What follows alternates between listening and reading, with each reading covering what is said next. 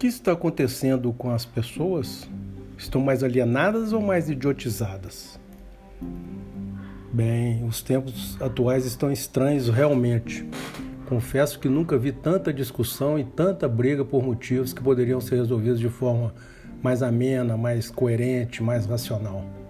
Uns dizem que conhecem a verdade, outros dizem a mesma coisa, mas quem está certo? Ou ambos estão errados? Continue ouvindo para conhecer o meu despretensioso ponto de vista sobre este momento sinistro que a humanidade, nós todos, né, estamos convivendo. Pois bem, são realmente tempos sombrios estes quando as notícias são fabricadas por oportunistas justamente para enganar os desavisados e talvez mais frágeis e talvez mais é, vamos dizer assim, menos instruídos e mantê-los sob suas rédeas. Hoje em dia, o domínio das mentes menos exigentes, né, como eu disse, se tornou um lugar comum, infelizmente. Esse é o preço do chamado comodismo intelectual. O que quer dizer comodismo intelectual? Bem, quer dizer que é mais cômodo para grande parte, grande parte da população, hein? Não todos, claro, grande parte da população copiar uma opinião do que fabricar a própria opinião. Ou seja, o juízo de valor da própria pessoa, da pessoa, é raro, está raro. O truque do oportunista, por outro lado, é forjar dados superficiais e transformá-los em verdadeiros a partir de um discurso convincente e bem estruturado. A sofisticação é tanta que naturalmente irá atrair principalmente aquele que, que se contenta com pouco, né? o tal do comodista intelectual. Geralmente, esses são os também conhecidos como aprisionados mentais, porque são mais fáceis de ser, mais fáceis de serem doutrinados. O que é, por sinal, o que acontece mais ou menos com relação às religiões, qualquer seita, qualquer culto, tudo que, que prende uma pessoa que que é pouco instruída, pode ser considerado como uma forma de coerção mental, né? coerção do intelecto em formação. O fato incontestável é que poucos se preocupam em consultar ou pesquisar a fundo uma determinada notícia que lhes chega aos ouvidos ou aos olhos. Estão, eh, então, no caso, é, é, eles não pensam nas consequências e começam a disparar a notícia a esmo, como um robô. Quer dizer, não se dão ao trabalho de ir pesquisar primeiro, ver a fonte, se ela é, se ela é fidedigna, se ela merece ser compartilhada, enfim. É, essa forma, essa é um, da, da, da é uma forma muito é, típica que, que fortalece uma teoria da conspiração, por exemplo. Na verdade, Uns se dão o trabalho de consultar, mas vão direto às fontes.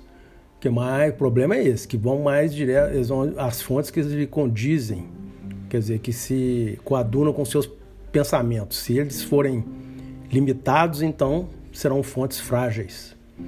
Consultar o contraponto, jamais. Ninguém quer saber disso. Se, se, se lhe satisfez, quer dizer, está tá de acordo com o seu pensamento no momento, ele dispara a notícia e começa a forçar as pessoas a, a compreender que ele, ele tem a razão.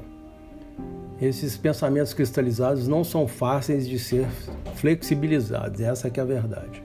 Eu não vou entrar no mérito da questão sobre o tipo de informação, seja de teor político, místico, religioso ou relativo à saúde. Não é necessário, pois, para o bom entendedor, meia palavra basta. E vocês vão onde me captar. Então, meu desejo é apenas expor o que penso sobre essa autêntica celeuma de pensamentos e ideias divergentes que a pandemia produziu ou empurrou, né? Porque esse tipo de, de, de postura já é, é antiga, desde que o mundo é mundo. Afinal, dizem que o ócio é a oficina do diabo. Então, o ócio mental é a oficina do inferno. Será, será que é por aí? Então não existe, pelo visto não vai existir consenso dos dois lados durante um debate mais polêmico. Talvez a única convergência é o lema de cada um. Eu conheço a verdade e você a desconhece. Fim de papo. Mas é, é uma boa analogia que as asas, tanto da direita como da esquerda, são partes, afinal, de uma mesma fuselagem, de um avião, por exemplo. Se elas não estiverem em equilíbrio, o avião vai cair e todos sairão perdendo. É uma analogia bastante sábia essa. Em síntese, egos inflados não se permitem ficar por baixo, jamais. Eles sempre têm razão.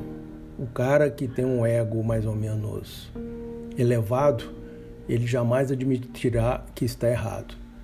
Como diria o juiz das brigas que, tinha, que eu tinha na minha infância, que foi o homem cospe aqui e dá-lhe porrada. É exatamente. Então quem que cuspir mais e der mais porrada ganhou a briga. Então é assim que está sendo atualmente. É, é, através de negacionismo, de, de realidades é, plausíveis ou pelo menos concretas, mais concretas, né? Eu não vou, de novo, eu vou falar que eu não vou entrar no mérito, mas a razão, no mais, ela sempre estará com a verdade, do lado da verdade. É assim que funcionam, por exemplo, é, é, os postulados, funcionam os postulados científicos. Ou seja, se houver duas hipóteses que se confrontam pau a pau, vamos supor, duas, duas, duas hipóteses com teor semelhante, porque cada uma delas tem sua dose de verdade. Aquela que vencer a contraprova será demonstrável na prática. Isto é, seu resultado será o mais apropriado para a sua aplicação adequada que não quer dizer que vai ser uma aplicação eterna, né? Permanente. Nesse sentido, é oportuno rememorar uma sábia citação de Aristóteles na obra Preparação Evangélica. Ele disse: nossas, entre aspas, nossas sensações e nossos juízos não nos ensinam o verdadeiro nem o falso. Por isso não devemos nos fiar nos nossos sentimentos nem na nossa razão, mas permanecer sem opinião e sem nos inclinarmos para um lado ou para o outro será impossível. Então, a única uh, uh, solução, né, eu vejo, é que sejamos impassíveis, analíticos, pesar o, o, os prós e os contras e o que prevalecer é aquele que, pelo menos por hora, venceu. Então, no final, vou deixar uma recomendação que, claro, para mim serve também. Ninguém é perfeito, né? Ninguém é perfeito. Reforce suas opiniões depois de muito estudo, muitas ponderações e análise antes de emitir um juízo de valor. E deixe claro que essa opinião poderá mudar sem qualquer problema, pois aprender faz parte da existência de todos.